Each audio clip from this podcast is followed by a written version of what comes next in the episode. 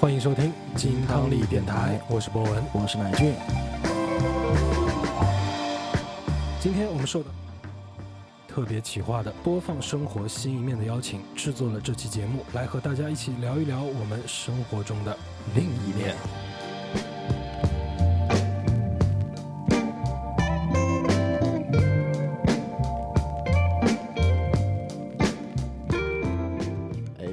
这期节目呢是播放生活中的另一面。我们今天讲的是生活当中的多面性。那其实我跟博文当中很多的多面性，呃，之前很多节目都已经有介绍过了。然后我在我身边其实还有这样的一位朋友啊，嗯，呃，也是我们的听友啊，他其实也是一个生活当中非常有多面性的一个角色。哎，哎，号称是一位魔鬼编辑啊，每每个人都有很特定的一些嗯一些代号是吧？A K A 魔鬼编辑这样子的啊。呃，接下来让我们来欢迎今天的特别来宾老 A。哎，欢迎欢迎欢迎欢迎欢迎！啊、大家好，我是老 A，呃，然后我在那个金汤力的听友群叫金汤力一百，然后今天啊、非常有幸来到这个金汤力电台，哎，没错了。那老 A 其实很多的听友应该都知道，嗯因为他在群里面也是比较活跃的啊。哎啊，其实我们今天邀请老 A 来聊啊，主要是因为老 A 咱们这个朋友他的身份很特别，嗯，特别适合我们今天的这个主题。没错，是特工，其实是 特别攻击啊。对 这什么烂梗？啊，那你要怎么样？你最好他是护士，是老师，你最熟悉的职业。我们为什么一直在说老 A 的职业啊？因为嗯其实我们今天聊这个话题，正好就跟这个有关系。呃，老 A 首先他是一个图书编辑，嗯然后呢，他又身兼多职，对也是一个像我们一样的斜杠青年。嗯同时呢，老 A 还跟乃君一起在玩乐队，嗯啊，老 A 是贝斯手是吗？对，因为所以说老 A，你不觉得他讲话也跟弹贝斯一样吗？嗯，就声音很低沉，很哦稳，哎，那我们今天这期节目肯定非常的稳。嗯，很稳。隐形啊，我也是个烂梗你这个太烂梗了，我们三个人身材倒挺稳的。啊。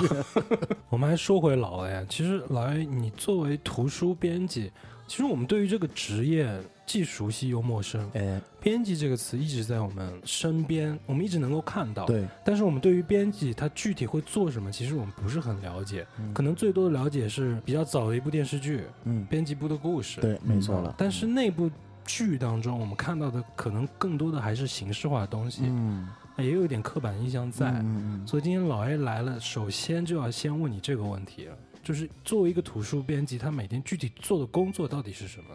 我们与其说是图书编辑，然后不如说是产品经理啊、然后我们平时日常工作就是主要策划一本书，然后嗯把它制作出来，然后嗯最后就是把它推广给读者。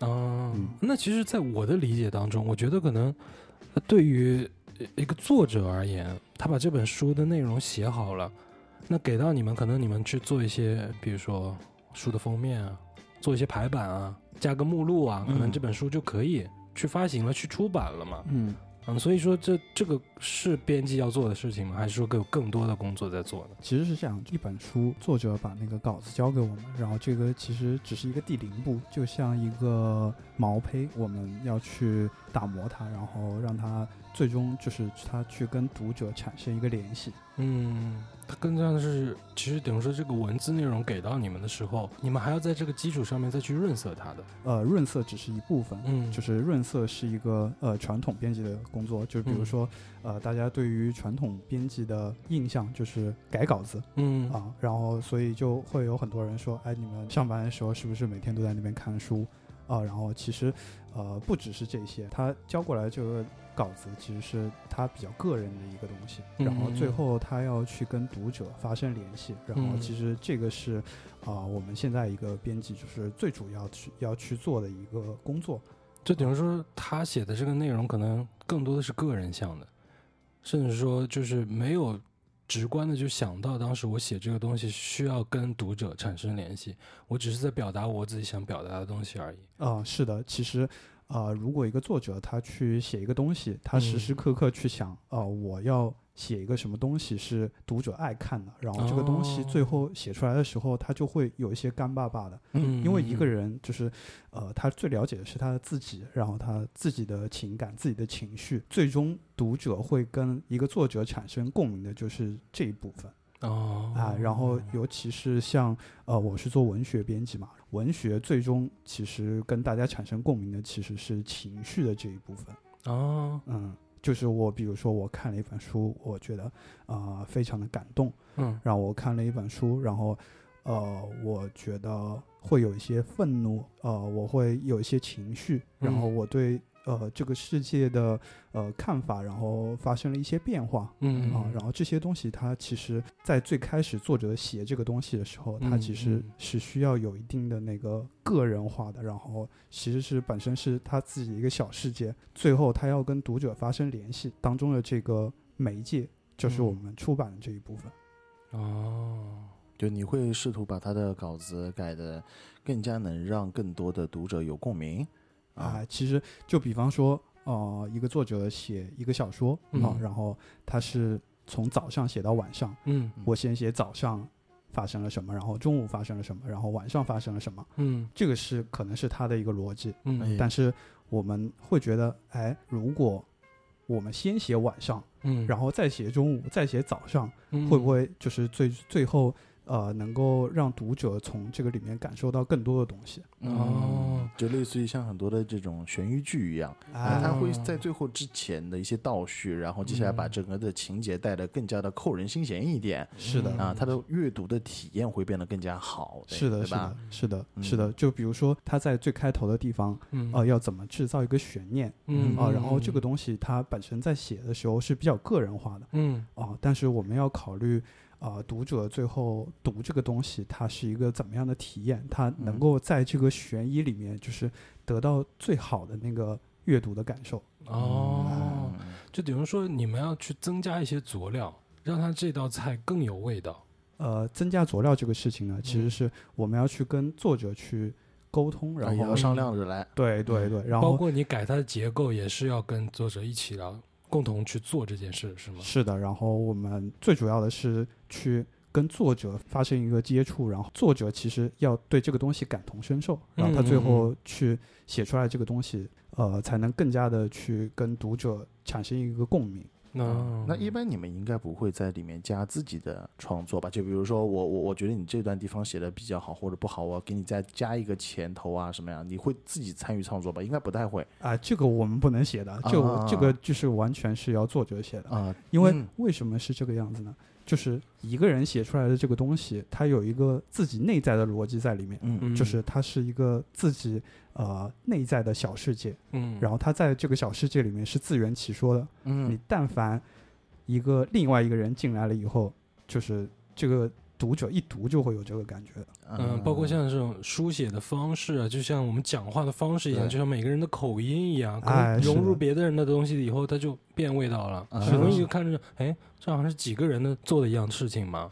哦，明白。那你就等于说，每一次有一些东西要去跟作者去沟通，然后沟通完之后，还是要让作者本人去改，对吧？他再一次改，可能改了两次、三次这样子一个重复的过程。是的，是的，嗯是的。然后嗯呃，作者在改的时候，他也会跟我们就是去征询一个意见，然后说，嗯哎，我这样改就是，呃，是不是就是更加的能让读者呃有更好的阅读体验？哎，那在这个当中，因为从你来描述的话，我觉得是一种非常良性的关系啊，嗯是因为我来帮你做。哦，你是这么理解的我对我我我是这么来说我，反而觉得像是一个强权嘛。呃没有强权吧？我觉得这还是比较这里不行，你改赶紧给我改。没有了，没有老没有老 A 都说了嘛，不是人家是商 量着来的嘛，有没有就强权？这是就商量就是这么商量的嘛。但是我觉得是不是当中呢，就像博文所说的一样，嗯我我看起来他一定是个很好的关系，因为我是作者，我要发布，然后接下来你是来帮助我提升阅读这种体验嘛，嗯我觉得这是个良性关系。但是，呃，当中万一有意见不合的时候怎么办呢？呃怎么去调和呢？对是这样，我觉得就是有一个很重要的点，嗯如果作者对这个东西他自己不是很信任的话，嗯他写出来这个东西还是就会像应付一样，就是他嗯自己要有感觉，然后写出来这个东西才会真的去去去抓住人。让读者就是去信服。如果嗯。自己作者都不信的话，读者是没有办法信服这个东西的。其实老爷聊完这个事情的时候，让我马上想到的就像是一首歌的制作，哎，老爷更像是一个制作人的身份。嗯，没错，这个音乐人做了一个 demo，、嗯。他可能只是一个音乐的一句，嗯。或者是只是一些桥段，或者是某一段旋律，给到制作人以后，制作人来给他把这个结构完整了，嗯再去添加一些东西。嗯啊、但是我其实感觉这个过程当中会不会有一些就是冲突点？因为很多我们知道在写歌的时候，这个我觉得这个结构就是我要的，嗯，我不允许有别的东西再加进来呃，了。我就要早中晚，我不要嗯我不要晚在前面，对我就是要早中晚。嗯。啊，就发生这样的情况的时候，然后其实是我们会更加的去呃尊重作者的感受，然后啊去想办法就是去跟他沟通。啊，这个。然后你觉得早中晚嗯嗯。很好，嗯然后你也觉得这个是你要的那个东西，对对对，那我们就从早中晚开始，嗯。嗯，然后去哦。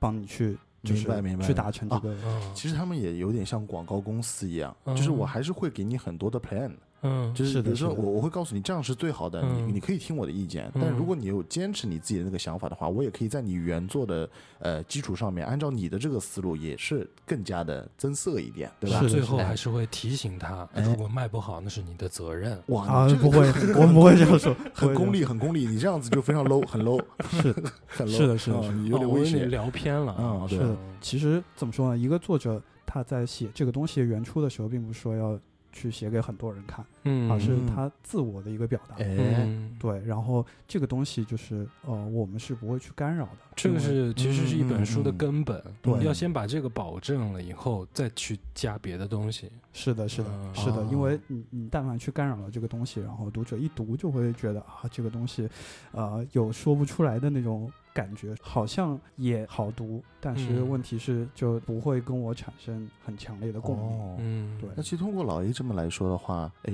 更改我的一个认知啊。原来我是觉得编辑类似于像老师一样批改作业那种，你知道，就是嗯就是这个好，这个不好，但其实并不是，而是一个呃体验师的感觉，就是提升大家的一种体验。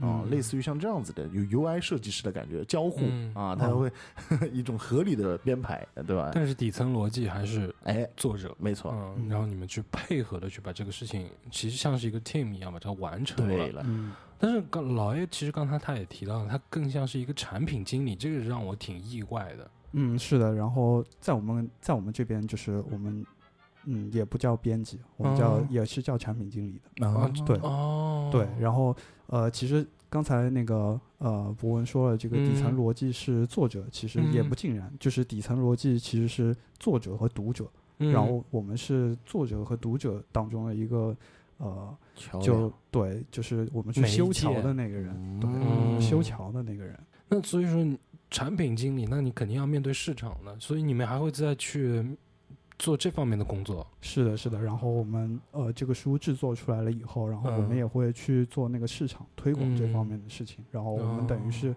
呃相当于是从策划制作到推广，就是一把抓的。嗯，对，然后也有点像那个呃游戏制作人。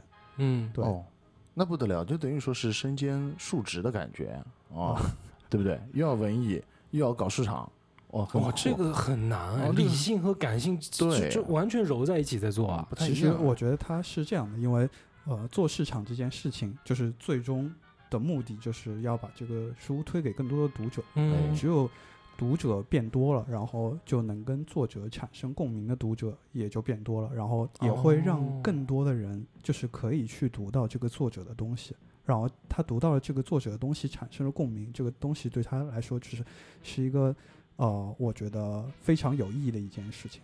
对深了，就是阅读它本身是一件很有意义的事情。然后了高了哦，每次因为每次说到产品经理这个名字 title 的时候，嗯我就会呃有意识的想象他就是那种冷冰冰的，嗯嗯那种角色嗯嗯相对是这样说我，要卖钱，怎么卖钱对，是核心。嗯但是其实到了真的文艺这一块，到了哎。文字图书这一块的时候，它变得更柔和了，你没觉得吗？嗯，嗯很柔和，嗯，对，其实也不是说柔和吧，就是嗯，如果你就是天天想着我这个书要卖钱，嗯。啊，然后它其实最终让读者看到这个东西的时候，读者就会觉得，哦，你这个东西就是来圈我的钱的。哦，对，然后但其实书这个东西，嗯，我觉得它不是这样的一个载体，啊，嗯，它不是这样的一个商品，嗯然后呃，他是一个作者把这个东西写出来，然后他想他想希望这个东西就有更多的人就是跟他发生共鸣，因为他本身嗯。在他自己的小世界里面，然后他嗯。把自己的小世界拿出来，嗯把它分享出来，然后大家看到这个东西，然后产生了共鸣，它就变成了一个大世界。对啊哎，然后那说到这里呢，我就觉得说到作者啊啊，因为作者你刚刚前面都说是一个一个小世界嘛，相对来说，而且作者可能是比较封闭嘛，嗯啊，比较封闭。那你们是怎么跟作者有这样子的一个触达呢？是所有的作者会来做投稿吗？还是你们去邀约呢？呃，其实是这样的，就是我们这边呃会邀约更多，因为呃我们是一个我们是一个出版公司啊啊，嗯然后呃跟我们不一样的是，还有一个是呃传统的出版社。嗯嗯啊，然后他们之间的区别是在我们国家，然后出版是一个国家行为，只有正规的。国有的出版社，他们才有出版真正出版的资质，嗯。然后我们是跟那个出版社去合作的，嗯。啊，然后呃，对于一个传统出版社来说，他们有一个义务，嗯。就是去开发新的作者嗯。啊，然后呃，除了出版社，还有杂志社。嗯。啊。我们平时知道有一些呃文学类杂志啊，嗯比如说收获、门牙，嗯。他们就会去呃接受投稿，然后去开发新的作者。嗯。啊虽然我们也会去开发新的作者，但是我们会更加的多的是一个以一个邀约的形式。嗯。哦、我们就是先看到这个作者，然后我们觉得啊、呃他写的这个东西非常有价值嗯。啊、然后我们去做一个策划，嗯。就是我们要怎么来把这个桥搭起来，我们要把这个哦。桥搭成什么样啊、然后我们去找到这个作者，然后去帮他完成这个事情。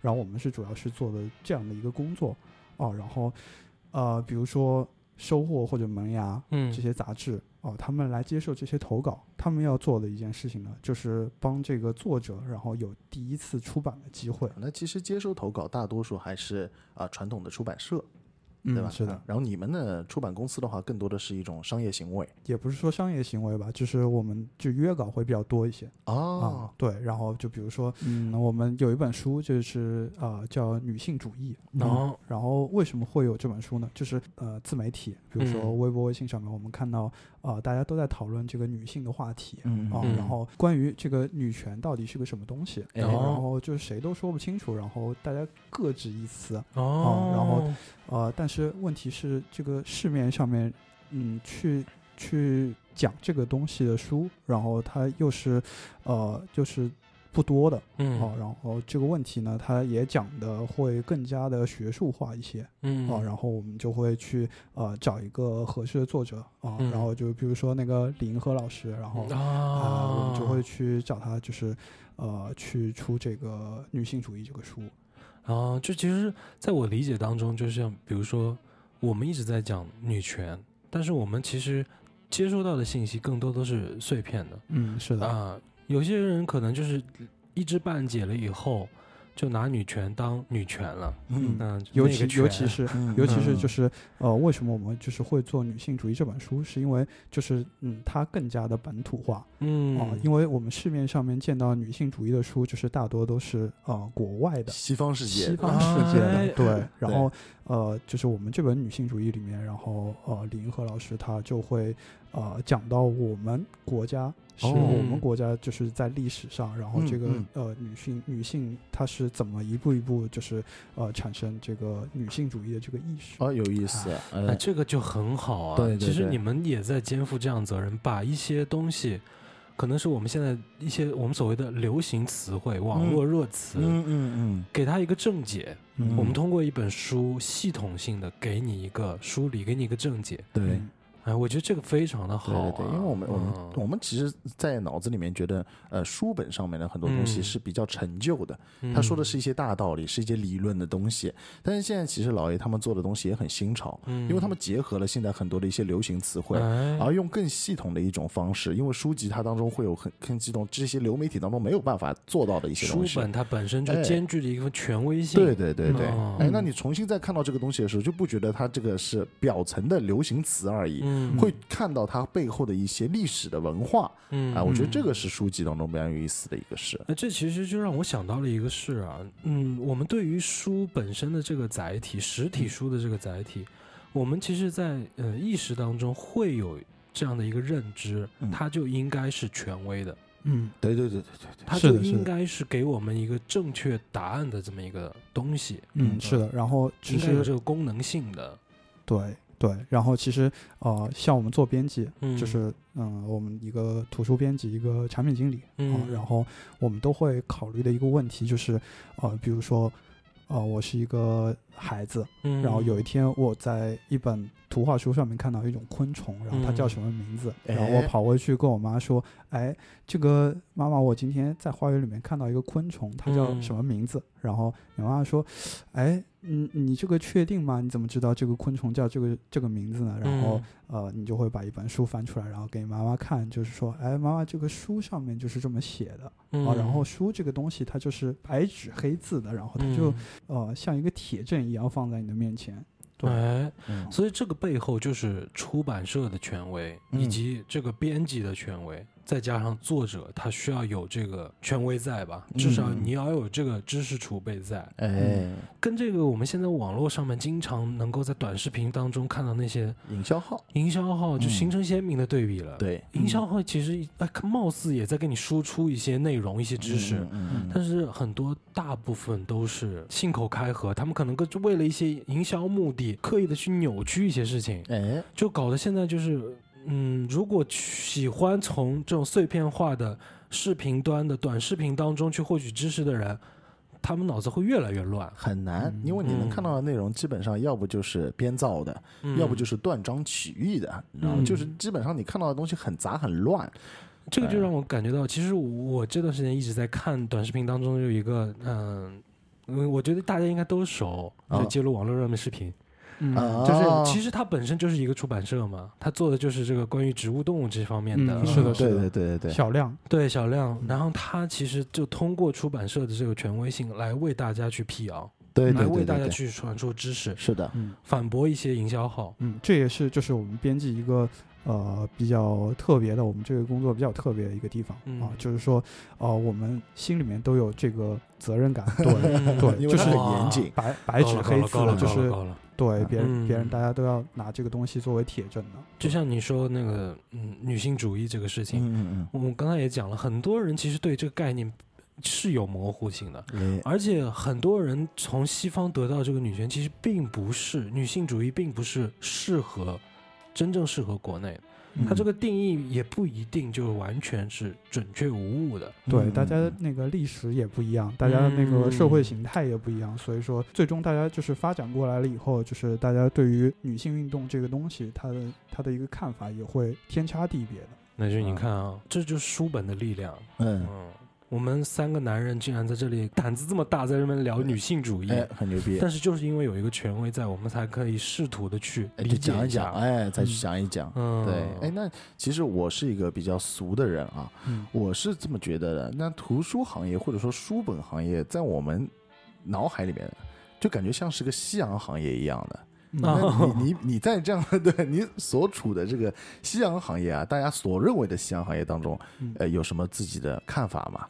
嗯，其实我觉得就是啊、编辑这个东西吧，就是嗯，图书出版这个事情哎，啊、然后它现在就是还是还是一个呃非常有必要的一件事情。嗯，对，然后因为我们现在呃去接触信息，大多数是就是通过一个呃碎片化的这么一个、哎，嗯视这么频，这么一个嗯呃去嗯接收信息的这么一个状态。嗯对，就是去接收这些强信息的状态。嗯嗯，对，图书它就是啊、更加的系统化。啊，但是其实我个人觉得啊，嗯，像你这么讲，嗯，确实我们在刚才聊天的过程当中，我也能够理解到，我也能够体会到，包括我在阅读读书的这个过程当中，我也能够感受到，嗯，书本它确实是有它的独到之处的。但是现在其实对于我们接触到的很多身边的朋友，或者是更多的年轻人，阅读习惯开始变得越来越少了。嗯嗯，那这个当中会不会产生矛盾？因为本身它是兼具权威性，但是你越少的去接触它，越多的去接触那些呃碎片化的信息，可能越多的接触那些营销号，会乱。嗯啊嗯，其实我我是这样看的哦，我觉得就是阅读这个东西嗯。啊，它其实我们说广义上的阅读嗯。啊，它其实不仅仅限于呃，比如说我呃读一本书或者读一本杂志嗯。啊，然后我觉得就比如说那个可视化的，比如说我们的那个呃看剧，然后嗯。看电影嗯。啊，然后包括打游戏、那打电子游戏这些，我我觉得都是一个阅读。哦。对，然后，呃，我是这样看待出版这件事情的，因为、嗯。呃，比如说，嗯，电视、电影还有电子游戏啊，嗯这些都嗯是处于出版行为、嗯啊。然后我觉得就是他们都是阅读，然后，呃，我我对未来的看法是，我觉得大家会更加的，就是有一个可视化的阅读，就是一个多媒体的阅读，而、不是简单的平面的，就是仅限于呃书籍或者杂志。嗯。啊。因为我觉得，嗯，我觉得现在的，呃，为什么我还是选择做图书这个行业？嗯呃，是因为就是现在的可视化，嗯，媒体还没有达到那种，呃，把系统就是呃能够很好的系统化，并且嗯传达给这个阅读者的这个呃功能。啊，它还不像图书一样那么的，我们一直提到的所谓的权威性，嗯因为它毕竟书籍这个东西千百年来就是传承下来的。呃，不仅仅是权威嗯。性，主要是就比如说我们嗯看一个短篇小说啊。啊，然后我们可能就半个小时就看完了。啊，啊，但是这个短篇小说改编成电影的时候，嗯然后我们嗯。可能这个电影我们要看两个半小时，为什么？呢？因为呃，电影它为了去服务于这个可视化的这个媒体啊，然后现在呃有一个观念或者技术上的一个局限性，嗯然后还还不能让它就是啊、呃像小说那么像一个嗯文本那样面面俱到，就是说它它的那个传播速度没有这么快。嗯嗯。啊，然后呃，比如说我们读一个小说，读一个短篇小说，然后我们在读这个短篇小说的时候，能够呃去看到这个短篇小说里面就是种种的细节嗯。啊，但是要表达这些细节，在一个可视化的媒体里面，它可能就会需要呃更多的更多的一些呃可视化的信息。嗯啊，然后嗯，暂时呃观念和技术就是呃，我觉得还没有达到这个程度这样是《三体》到现在为止还是没有办法拍成电影一样。因为嗯呃，书籍上很多的东西，可能你轻描淡写的一句话，嗯然后接下来拍摄的成本会变得非常的高。嗯它如果做成可视化的话就很高，而且它就算可视化的话，可能也只能说是一个方向、一个方面，嗯它可能没有办法把很好的细节给呃渲染出来嘛。那当然了，如果说这个技术足够成熟的话，包括说现在不是有很多什么元宇宙概念呀，包括说这个 VR 概念呀，嗯那是不是会把格式化的呃程度啊拉高到另外一个层次？嗯那这这有就是另外的话了啊，对不对？嗯而且在聊到这个话题之后，其实让我有另外一个联想，就有点像油画、绘画嗯和摄影和照片、图片嗯这样两个两者的对比。嗯。其实当时我们知道绘画这个东西的产生，更多其实就是就像拍照一样。啊，copy 啊。但这其实等真真正摄影出现了以后，对于绘画而言，其实是有一定的对。侵占的。对对嗯对对。对，就跟图书跟我们现在看到这个嗯。是一样，但是并不影响，它并不会说嗯。是因为摄影、照片出现了，绘画就没有就结束了，嗯对，嗯，嗯。它都存在的还蛮好的，嗯都有自己各自的地位还在，是因为他们能够表达的东西还是有不同的，嗯他们承载的东西可能没办法互相取代的，嗯取代掉对方的。对嗯博文说的就是这一点，我刚才呃可能没有提到，就是就是文字载体这个东西，它嗯有一定的抽象性，就是这个东西用呃视觉来表达是有一定困难的。啊，然后就比如说对，比如嗯说我刚才提到文学这个载体里面，就是有很大一部分就是说，呃，和读者产生共鸣的是情绪，嗯嗯嗯，对这个情绪这个东西，用可视可视化的这个东西来表达、来传达，其实啊、呃暂时还是还是有一定的局限性。嗯，对嗯，哎，这个就挺有意思的啊。但是其实我们聊了这么多，一直在嗯聊工作，哎聊这个工作，哎关于呃书本本身、图书本身的。但其实我有一点比较好奇，我就老 A，你当时为什么会选择做一个图书的编辑？嗯啊、说起来它也是一个巧合吧。啊、哦，就是我本来是一个写作者，然后呃，我可能就是从中学开始就一直在写作，哎然呦后呃，到了要高考的时候，然后我我我没有考上我那个学校，然后我想要考的那个志愿，然后最后本来是要干嘛的？啊啊，消防员还是怎样？本来本来是呃想去做就是跟那个呃音乐现场有关系的这个哎，呦对，策展的，啊，策展啊，对对，就啊是策也不是策展，就是去策划那个呃。去策划一个，比如说一个音乐会之类的更偏向于策划企划案这种这种对工作的类型。对，啊是的，是的。然后我的分数没有到，但是当时有个调剂的机会，嗯啊，有三个专业，其中有一个是编辑。然后嗯我就在想，我我是一个写作者，然后以后我不要被编辑骗了。啊对然先学会怎么骗人。先要有一个忧患意识啊，哎要防一道。对对对对对，但是我觉得你这个 因为没有考上调剂，反而把你调回正轨了嘛？哎，感谢调剂了。其实是我我我对这个编辑，就是哦，我做的这个行当的理解，就是最开始的时候也是停留在那个编辑部的故事嘛，然后觉得就是呃改改稿子，然后看看书，哦，你嗯会有点排斥。循规蹈矩了，有点对对，循规蹈矩的。嗯嗯，就是我觉得我在考上这个专业的时候，我在上这个专业的时候，我就最开始没有想过以后出来要干编辑。哦对，然后但是在学了这个编辑以后，然后我发觉它其实是有一个独创性在里面的。嗯对然后嗯其实，呃，你怎么去思考一本书？你要去策划，然后要去嗯制作，这个里面，嗯，其实是带有你自己的一个创造性。哦，对，然后你其实，在做一本书，其实你也你也是一个作者，也是个企划嘛，对，对对也是一个作者，哎也是个作者。啊，是总归都能圆得上的。哎，圆得上来。哎这就挺有意思啊。嗯啊，其实我在想，因为我们刚才一开始介绍老 A 的时候，我们也在说嘛，嗯其实你本身自己的生活就有很多面。我们刚才只是聊了你工作，嗯呃，你兴趣当中的这一面嘛。嗯工作这个层面之后，其实对于你本身而言，阅读应该也是你生活很重要的一部分了。嗯，是的，嗯包括像你从初中开始就写作，哎，写作了不得了。嗯那我比较好奇的一点就是，在你核心喜好的阅读，就像我们听歌一样，嗯嗯，喜欢听的音乐类型，嗯啊，包括像是你踏上写作这一步，你应该会受到蛮多这种作家的影响。嗯，啊。我挺好奇谁影响了你？说起阅读这个事情了，然后就比如说你做一份工作啊，嗯。比如说嗯那个博文，嗯。嗯，你做一份工作，然后我我我就我就知道，我以前有个朋友在那个可口可乐的厂做过啊，然后他每天在那个厂里面，然后哦。他们每天都会给他们，就是他们每天就可以无限的喝那个新鲜制造出来的可乐，嗯哦哦，那个口感是非常好的，我 有幸去喝过啊一次。呃所以哦说是真的这样的不一样吗。对，不一样，那个新鲜的可乐，那个味道真的是。然后你就辞了工作去一线做那个 Nice 啊，nice 哇！所以你就辞了工作去那个一线流水线那边。然后我们喝到的这批可乐为什么只有半瓶？嗯 哎有一半被老爷喝掉了啊！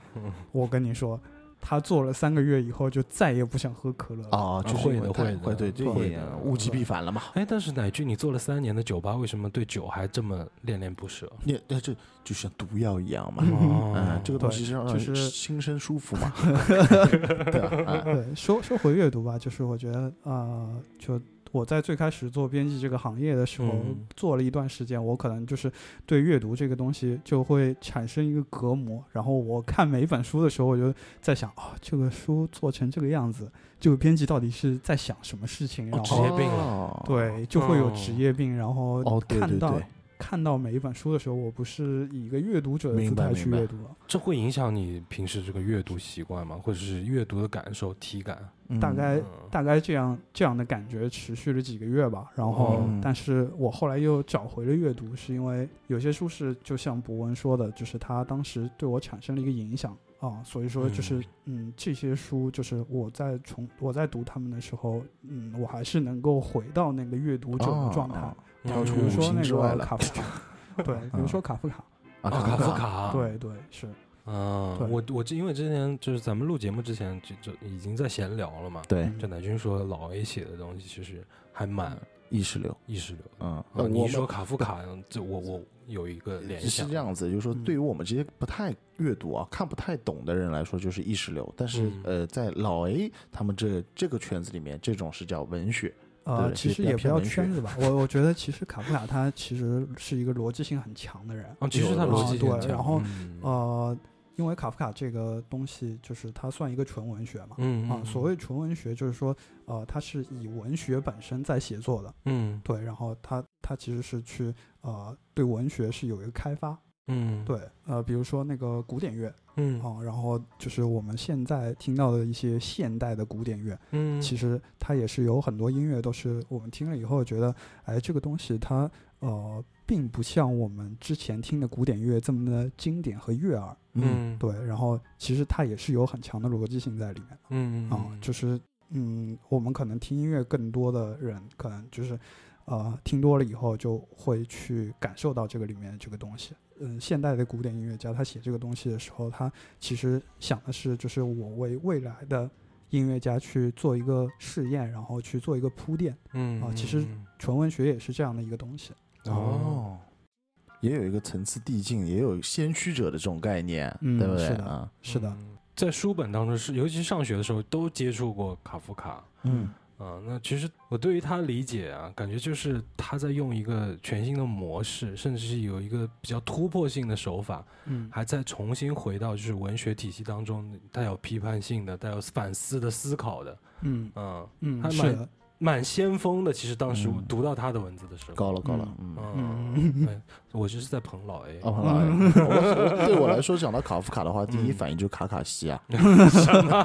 不，我们聊了这么多，其实都是在，呃，对一个我们认知当中比较新鲜感的一个行哎业。对的，啊，那其实我们今天一开头说的是生活的很多面啊，嗯嗯我们这几个层面都聊完了。其实老 A 也在玩乐队，啊、嗯这是我们最生活当中经常充斥的东西。对，但是，当我们把这几个点都聊完了之后，你身为一个工作的角色，你是一个图书编辑啊，嗯自己平时生活当中有一个阅读的习惯，嗯你又是一个摇滚乐队的乐手，交杂在一起，这这正是我和乃俊最近在面临的一个问题。对嗯这几个角色，这几个生活的面，他们在开始打架。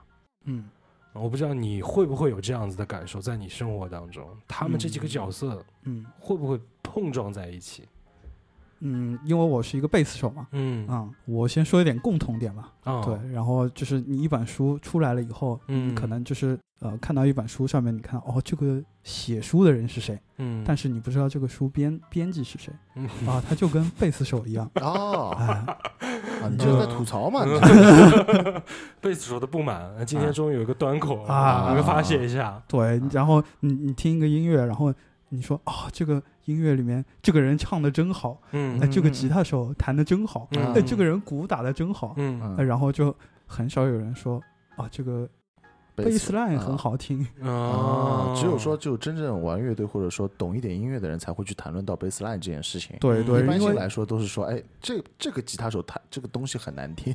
对，因为有有有有很多就是呃特别好的贝斯 line，它嗯可能只是根音在奏根音，嗯。它只是律动在变，嗯它它都是根音，但是律动在变。然后你听这个贝斯 line 会觉得啊，这个贝斯 line 好牛逼，但是别人听了都是咚咚咚咚咚。是哦，贝贝斯手需要更多的爱。对，然后异同点就是跟我工作的异同点其实差别挺大的。嗯，对，就是集中体现在一个什么地方啊？就是我每天上班的时候坐在那边，嗯然后我人是在一个就是呃很安静的状态，嗯，然后我嗯每天工作需要就是让我把那个肾上腺素降到最低点。对嗯，对，但是当我在玩乐队的时候，然后我要把这个东西就是提升上来。嗯嗯比如说我下班了以后，嗯然后我要去排练啊嗯，然后呃。我可能就是在在排练房门口碰到乃俊的时候，嗯我可能还处在那个工作的那个状态当中，错没错，对对，然后后但是乃俊的吉他那个前奏 intro 一响起来的时候，然嗯后我我的肾上腺素就飙哎，升了捧。得好，捧得好，哎发红包，发红包，嗯，对 哦，那其实这种感受，我还真的挺难体会的。哎，因为老 A 其实我跟他接触也蛮久时间了，嗯老 A 也是这样子，他每次下班我们都是比较晚排练的嘛，嗯，他下班过来之后都会比较的阴郁，嗯，可能这是跟他的办公环境是有关的太啊。安静了。对对对，因为嗯有一次老 A 还跟我讲了一件事嗯啊，他就觉得今天的心情可能不是特别好，因为嗯整个上午办公室都没有人跟他说过话，哦可能因为他们的工作不像别人是比较紧密的，你知道一。直会有交流、对他们是需要非常沉浸的去在这个地方去分析或者去看，沉浸到文字里面去看东西。所以说，他整体的这每次一过来排练的时候，就很明显这个工作的状态还没切过来，嗯他是很安静的，嗯，甚至于说不太说话，嗯就这样子。然后慢慢慢慢慢慢才会调整到你的这个状态当中，才会在玩乐队的状态当中。嗯所以对他来说，这两个东西是比较呃天南地北的。其实这两个状态，嗯嗯反差就挺大的。对对啊对对，我不知道，就是博文，博文嗯是做那个服装设计师的，我就很好奇，就是嗯，你做服装设计跟你玩乐队这个反差这么大的这两个这两个东西，然后你是怎么把它结合到一起？但其实你理解错了，哎，嗯嗯反而我的这个行业跟我当时玩乐队，它其实一个非常衔接度很高的一个事情。哦，嗯因为我本身处在做服装设计的过程当中，它就是一个需要灵感、嗯需要肾上腺素的、需要激情的这么一件事儿。嗯嗯啊、当我去玩乐队的时候，其实它需要的几个关键词也都在这里。嗯他需要灵感，它需要肾上腺素，需要激情嗯嗯啊、所以他们当中的过渡倒还挺顺滑的。嗯啊、我觉得这个问题应该问到的是乃俊。嗯呃，我啊，嗯。我其实对于我来说，我的生活有多面性太多了，因为我有嗯很多份工作，嗯。因为有做保险，然后做旅游，然后还有做，其实我还有自己做互联网的一些项目，但是那个只是 for B 端的，就是为嗯企业提供的，嗯。然后还有要做电台，然后还有现在马上要有两个乐队在玩，对不对？啊，乃俊，不过我我想到有一点啊，嗯，就是我们每一次排练的时候，然后我们都是下班了，然后冲过去排练的。对，啊，你会觉得就是这个跟跟就是你的一个等于是你的兴趣爱好，嗯然后跟你的工作之间就是会发生什么冲突？其实我冲突很大，嗯嗯，因为我基本上所有的主业来说啊，包括说保险也好，包括说这个旅游也好，嗯其实都是服务性行业嗯啊。你知道，因为你们你们对于你们来说，你们的时间相对比较好安排，但嗯我不一样。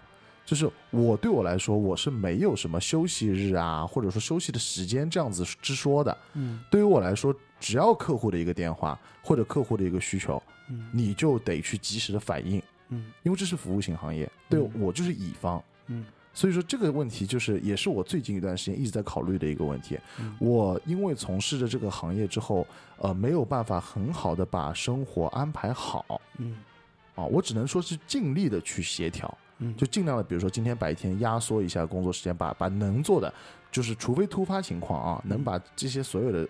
呃，知识化的工作全部都做完，嗯。然后晚上排练的时候，我们可以安安心心的去排练。嗯。但是难免会有这种临时突发的情况，包括我跟博文有很多次有约那个我们在约电台播客嘛，嗯。有的时候也会有突发的一些情况，我真的就是事情做不完，就是因为会有一些很突发的情况，我必须得去处理，嗯。那有可能就会导致这一次的电台我们可能明天才能录，那要互相再去协调时间，嗯就是这样子的一一个一个工作状态啊，这对我来说是很烦的。嗯，其实对我来说，嗯，这样的问题也是会有的啊。比如啊说我下班要过来排练嗯啊，但是就我哦还有事情要做，嗯对，然后我可能就是先过来排练。嗯，啊，然后排练完了以后，然后我再回去，哦我再再回去办公室对吗？对我我在十二点钟我再回去，然后再继续干我的活，然后干到哦两三点再回去。哇哦，也然后很辛苦之前啊。之前就是比如说我们乐队要演出了，嗯啊、要演出了，但是呃，就是排练会很密集，比较密集，对对，因为临阵磨枪不磨野光嘛，对吧？嗯然后不磨也光啊，对是不亮也哦光嘛不亮野光，哎哦，那你还磨什么枪？不磨都光的。对对对，这个对不亮野光，对这个口口胡，然后我待会儿帮我剪掉。哦，这口活不啊，不行不行，这个不能剪的，嗯啊太好了，这这是今天我们这么多烂梗当中唯一好的梗。完了，我这个编辑啊没有权威，没有关系，权威性了。编辑也可以搞笑嘛。嗯然后对，就不抹眼光，不亮眼光，然后嗯。就排练排的很多一个星期可能排练三次，哎然后我们要演出前面的一个月可能会这样排练，然后这样的嗯。话就是可以保证到时候上台了以后就是能够有一个最好的状态吧。对，嗯因为如果说还是按平常那个节律去排的话，啊，他就会到台上的时候就会大家嗯很难进入状态。但是嗯。如果我一个星期排三次，然后我上台了以后就很快就能进入，对，很快就能进嗯。入状态。然后呃，那我每天就这么赶来赶去，然后我其实蛮担心的一啊点就是说，你刚才说了，你这个情绪调节需要一个很大的幅度，对。嗯你要从一个很安静的状态一下子进入到一个激情澎湃的一个舞台现场就像，翻。书一样，翻翻一个篇儿，然后对，就是嗯。翻一个篇儿，然后翻过来。所以你密集的排练也是有一个很重要的点，除了要把这个活儿再熟悉起来，嗯。更多的是不是还要再把这个状态调整出来？嗯，其实我觉得这个状态真的是调整的不太好，因为就是有一次我就流鼻血了，哦。我我我我排练完了以后回去，然后回去了以后我又把邮件发了，嗯。然后发了以后我躺到床上的时候发觉我流鼻血了，就是这个情绪波动太强了，嗯嗯，整个人的呃身体被情绪牵引走了，对。一上一下就像坐过山车一样，对容易实产生生理反应。对，是是是生理是，是是因为它是一个肾肾上腺素的变化。嗯。哦，那其他地方有变化吗？这就不太好了，啊啊，这就可能是波及到生命了。啊，嗯。是是是是是，啊，其实真的挺难的，嗯。嗯，我觉得是一个难呐，啊，嗯包括其实像今天这期节目，嗯。也是一期我觉得有点难产的节目。咱们三个人已经约了小一个礼拜了吧？很长时间，嗯。嗯，就今天能够坐在这里，呃，也是出现了呃乃俊这边嗯出现了、呃时间差，对，然后哦他的时间差调整过来，我这边又出现问题了，嗯啊、然后我们就这期真正碰到一起了，已经是嗯差点要赶不上是个时间了，赶不上趟了。嗯嗯，我觉得就是小宇宙给到我们这个主题的时候，我脑子里面当时第一个反应就是我现状，啊，我生活的另一面，可能就是现状，让我产生了这种感觉。嗯嗯我很难调节我的生活。嗯我觉得是在现在这个社会当中，如果你有一个这样子，我们像是说的，你生活有多面性的一个角色的时候，嗯。你不得不去面对的就是这个碰撞。我刚才一开始说的、这种矛盾冲击，是的，包括乃军，其实咱们之前也嗯采访过像星号六九，嗯嗯嗯，他们当中也是在不断的在去跟这个矛盾去碰撞。，嗯。对对，嗯，我心中是充满着对这件事情的一个热爱的，嗯。嗯，但是我很难去平衡它。嗯，如果最好是能把这份热爱就当成我的职业，嗯但是如果你把这份热爱当成职业的时候，职业又会消磨你的热情，嗯你无法去避免这件事情。是的，是的，你们有答案了吗？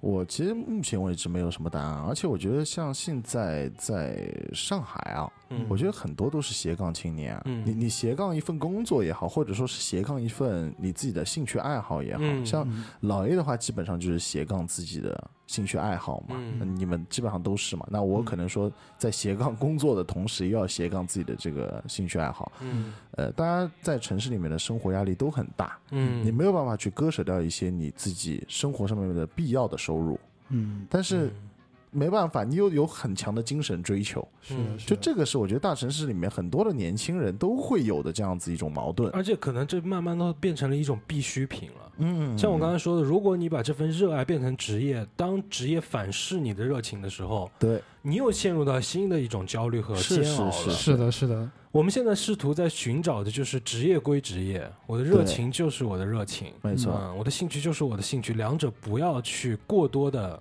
呃去交杂在一起。对对对对嗯对，但是在这个当中又面对了新的问题，就是我们在去平衡这个事情的时候，时间和我们的精力，我们怎么样去平衡这个生活的多面？嗯，我的另一面哪个更重要？哪个是我的另一面？对，这个才是最关键的问题。现在我有点模糊了，嗯，对你不知道你的另一面是什么的。是金汤力电台才是我的另一面，嗯还是我的职业我现在做设计师才是我的另一面。嗯嗯嗯嗯嗯，这这个硬币的正反面我分不太清楚，嗯，嗯到底菊花是正面还是字是正面呢？呃，字是正面吧啊，？菊花对还是对你来说应该是这样吧？对你来说应该是这样啊。是啊，而且你生活当中的这个另一面开始慢慢比重有点拉扯的时候，这种难受的感觉会更越发的明显。呃，我觉得其实对于呃老 A，我觉得应该也是有同样的感受。我觉得嗯嗯，对于出版、对于图书这件事情本身，你是热爱的，嗯嗯，它是的，还没有对你造成一种很呃煎熬的感觉。我就是有一份职业，我就是为了赚钱的。嗯，我他只是我一个赚钱的工具，嗯，嗯我对他丝毫没有任何的感情可言。哦，你是吗？我你现在呢？关键我也不是嘛，啊啊，其实我对于我现在本职的这份工作，我还是有热情的，嗯嗯，但是我觉得，呃，电台现在对我来说也很重要，嗯，啊但是你的时间很难去把控。时间很难去平衡它。嗯当这两个很重要的事情摆在我的面前的时候，就真的有点像我妈和我老婆同时掉进水里，我该先救谁那种感觉了。嗯嗯嗯，你说我两个人一起救吗？还真救不了嗯啊！你说我两个都不要吗？那不可能啊！嗯，先救谁呢？先救了一个，另外一个就完蛋。对。而且这个问题你也不能去再往下想，因为你这个问题再往下想一点，你要想一想，你现在还没有结婚，嗯如果你结婚生子了，那你怎么去平衡？你就哦又多了一块东西进来，是那？不就是你现在面临的对，的所以我现在这段时间是非常的鸡飞狗跳，对我来嗯。说，因为呃也是初为人父啊，嗯。其实还在学习怎么去当一个好的父亲。嗯。或者说怎么样去教育小孩，因为现在小嗯。孩其实已经随着慢慢长大的时候，我感觉他已经有一些互动了，不像嗯是一个呃小小呆瓜这样子睡在那里啊是。所以说你这个时候要去产生，你要去要去看一些育儿的一些东西，你知道吗？就当当你在生活非常忙的时候，你还得去兼顾一下怎么样去教育下一代。他已经开始跟你有信息的交互了，对他已经开始会学习你的一些动作，哦，对，他会小孩他是会有一定的学习能力的。比如嗯你对他做做一些怪腔，或者你对他多笑的话，他也会对你多笑的。嗯对我是明显的能感觉到。当然，这对我来说是一种很微妙的化学反应啊，是一件嗯。可可喜的事情嘛，嗯。是是。但是呢，就是因为事情比较多，嗯所以最近一段时间，我的人生其实是遇到一个比较迷茫的一个阶段。哦，啊，这个是非常迷茫，就是。呃，特别是到了这个年纪，嗯。可能说男生一到过了三十岁这个年纪之后，你会觉得自己的机会越来越少，嗯。嗯。就你会觉得你之后的每一个决定是非常非常的重要。嗯。啊，不像我们比如说现在刚二十二岁、二十三岁，我觉得这份工作我觉得不行了，那我就就辞职了，不干了，嗯对吧？或者说我觉得这个兴趣好，那我就去试呗，反正我没有压力，嗯无所谓，我就去搞。比如说我我们做全职播客，我嗯或者说怎么样，做的不好那又怎么样呢？嗯再大不了从头再大不了再从头再 再再再来嘛，是的，是的，沉默成本，沉默现，在就不对了。嗯现在你的每一步如果走错的话，就有可能你回不来了，嗯你没有机会了。我不可能到四十岁的时候再去换一个行业吧？那怎么玩啊？是的，是的，对不对？你你你没办法，那个时候你可能就是跟二十几岁，你你叫二十几岁的人上司嘛。嗯我不知道，就我觉得很多人一定会考虑这个问题。嗯，你到了三十多岁或者到四十岁的时候，当然我还没有没有到那个年纪啊，就你会突然之间在想，其实我真不应该进这个行业，嗯我真应该去换一份工作。但是当你换了一份工作之后，你又要去想，完蛋了，他妈的，现在我跟二十岁的人是平级啊，嗯。我现在的上司比我还小五岁六岁啊，我好嗯觉得自己有点丢脸啊。嗯对啊，年轻人体力又好，哎，诶，对，就你知道吗？就是这种强大的这种反差，会让你自己不敢去迈出那一步的。嗯。但是你就会锁在自己的生活里面无限的闭环里嗯。啊，你会觉得不爽，嗯。不爽会导致你的生活没有激情、没有动力，然后接下来又会更加的不爽，嗯，然后就失去你要去往上爬升，你也不敢跳出这个圈子，就这样子不停的转，不停的转。我觉得这是一件很可悲的事情。嗯挺挺吓人的，对，我觉得可能这就是现在这个社会当中正存在的一种状态。嗯对对对，很多是这样。那所以说才会有这么多的斜杠青年，是为什么？就是说他会去发展一项副业，或者说去发展一个兴趣，把这个兴趣当做是一个生活的出口，嗯，对吧？？我觉得这样子还还 OK。嗯但是当你出口的时候，这个时候怎么去平衡非常非常的重要。就像博文一样，博文现在目前来说，他有自己的一个分主业，然后接下来又有又我们又一起做这个电台，很嗯高兴的一件事情。嗯但是问题在于，你一旦接触到这两样东西，特别说，如果你的兴趣爱好只是兴趣爱好的话，嗯比如我只喜欢弹弹钢琴，每天在家里弹钢琴，嗯那不要紧。但凡你在这个兴趣爱好上面想做出点成绩的时候，是的，你就很难去平衡了。是嗯包括要流鼻血了。对，包括说，等你这个东西真的开始做了小有成绩的时候，你就更加的头晕，嗯，对不对？你就更加去难以割舍。哎呀，是的，是的，这个又是我的主业，哎，这个地方又充满着希望，嗯 又充满着热爱，嗯哎呦，怎么去弄哦？就非常的烦，对不对？可能对于我现在而言，我自己选择就是在逼自己一把，嗯这可能是我现在做的选择。嗯嗯，在平衡它的这个过程当中，就尽量的压缩自己的时间吧。对啊，因为这两个东西对我来说都无法割舍。那与嗯其都无法割舍，那我就再多花一点时间，嗯，尽可能的让他们变得好。少睡觉，嗯，就像我们现在就已经进入到了深夜时刻，深夜时刻了啊但是我们一定要把这个节目进行下去。但对但是像我就觉得，我可能大学的时候嗯就通宵、通宵一晚上，然后第二天就是第二天就是稍微睡个一两个小时，也也可以精神饱满。精神现在还行吗？现在就觉得就是第二天就会有点萎靡不振。嗯嗯，，那我你算好的了，我现在喝一场大酒，我都感觉自己快不行了啊，啊，头疼欲裂那种感觉。哎，他就是他现在每次喝点啤酒，他头都要痛，真的很恐怖啊。嗯啊，而且从广州回来还要被老板骂，骂嗯得狗血淋头，对吧？这就是对他来说产生很多莫名其妙的这些呃这种争议点吧，对不对？嗯，但是我觉得，呃，其实我自己还 OK 了。嗯我平和自己的心态，首先要解决这个。嗯嗯嗯，不要把自己先陷入到一个牛角尖里面去吧。嗯嗯嗯，maybe 事情没那么坏嗯，maybe 他可以做好。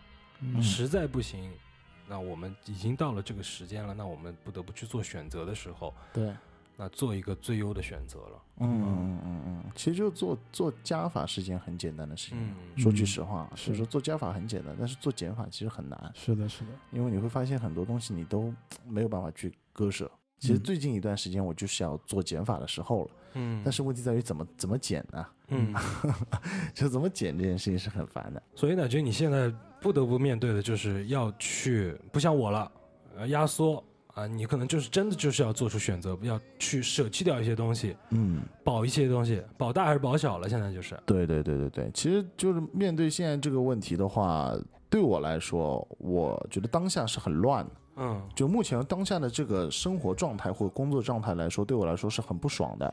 我我不可能一直这样子进行下去的。嗯。我不像老 A 啊，老 A 是、呃，他是需要通过的是情绪的调整，嗯。因为他自己生活的步伐，其实我觉得处理的还是不错的。嗯嗯嗯，无非就是情绪上面的调整，嗯。而你呢，现在去属于一个压缩自己的阶段，对，是自残阶段了，是属于自残，是属于我之前经历过的一个阶段了，自残阶段，啊，但是还是 hold 得住嘛，嗯。能 hold 嘛，嗯。但是我是属于就是已经 hold 不住的那种状态，啊，有点要崩掉的一个状态。嗯。包括说前面两天，其实说面临很多很多的工作的时候，我跟我老婆，呃，晚上有深夜彻谈，嗯。嗯。所以说我我嗯觉得啊，我就是要做减法，然后呢，我就希望自己是一个比较能够回归到就一份工作，嗯。一份兴趣爱好，嗯。就就是这样子的一个平衡，我就只这么来做。嗯哦，不要做的太太多太杂，然后呢，我就是觉得可能说前一辈子也赚不完吧，嗯对吧？我是这么觉得，就前一辈子也赚不完，然后呃，其实呃那个时候毕业的时候很不想稳定，嗯很不渴望稳定，嗯很喜欢生活充满激情，嗯呃五光十色，什么玩意儿都做。但现在其实我反而是想生活简单一些嗯啊，更简单一些，做的精细一点。嗯。哇，就这样子来，对，嗯。所以说这就是我其实今年到呃年底之后啊，就是说到了今年过完之后，最重要最重要的一个事情就是调整自己的工作生活状态，做减法。对，做减法，其实我嗯听你聊完这些的时候，我脑子里面突然想到了一个事儿啊，嗯。嗯、可能老一辈的人或者是有一些成功人士，他们会说一个点，就是专注，对，嗯。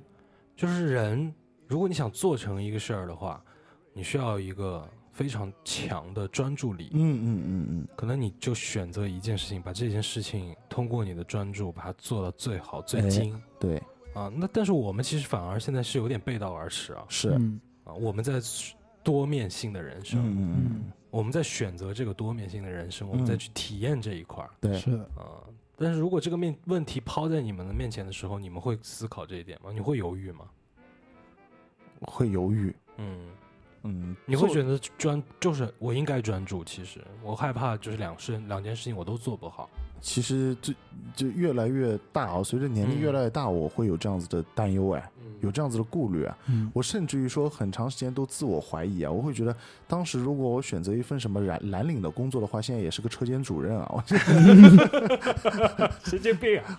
对吧？或者什么街道办公室主任也不错啊，对吧？嗯呃，当当然这这这是一个比较遐想的，当然不可能啦，对吧？嗯现在我们都面对现实嘛，嗯生活不可能再什么给你来个重来啊，怎么样的？嗯所以说，我们只能说把握好当下，是，对吧？我们处理好自己生活当中的每一面，嗯，我觉得这个东西很重要，因为其实每一面都是自己。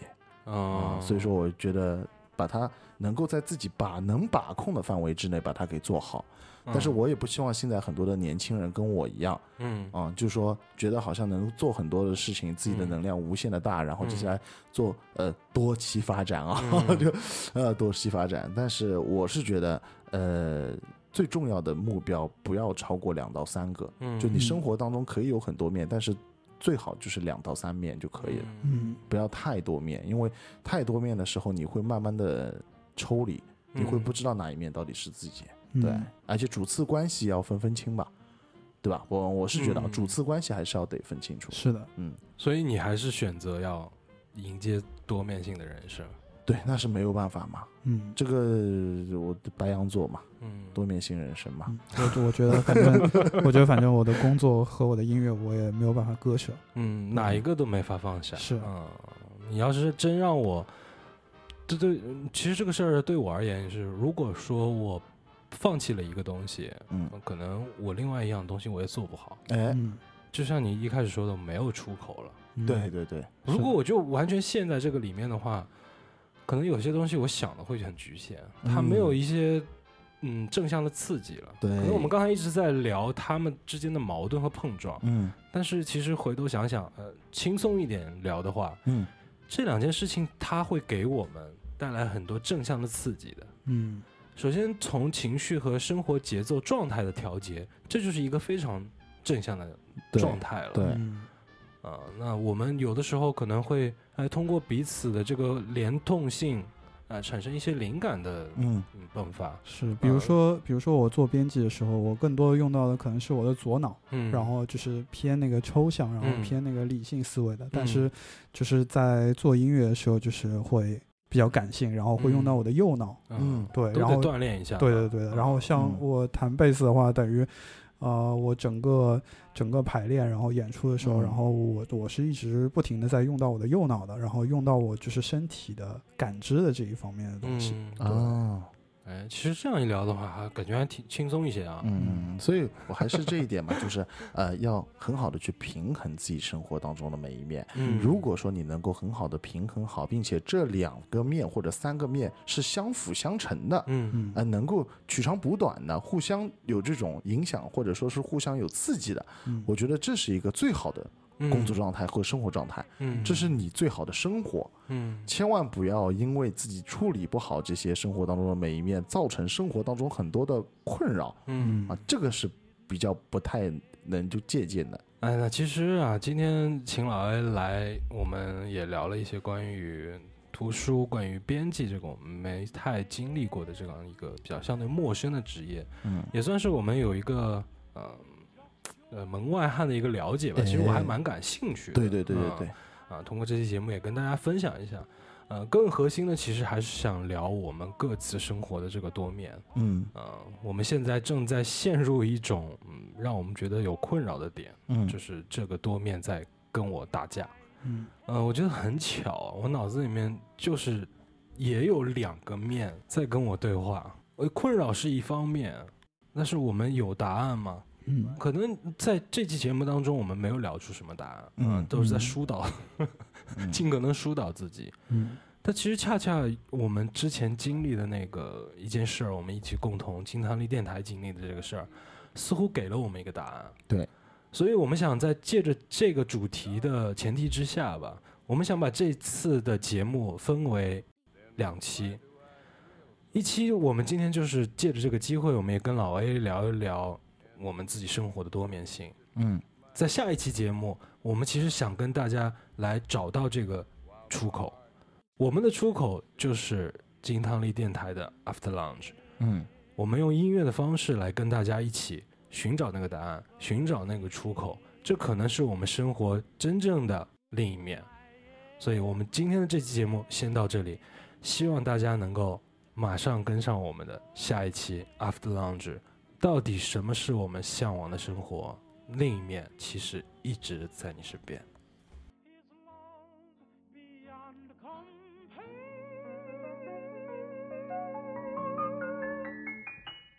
Would all this be true if I didn't care? for?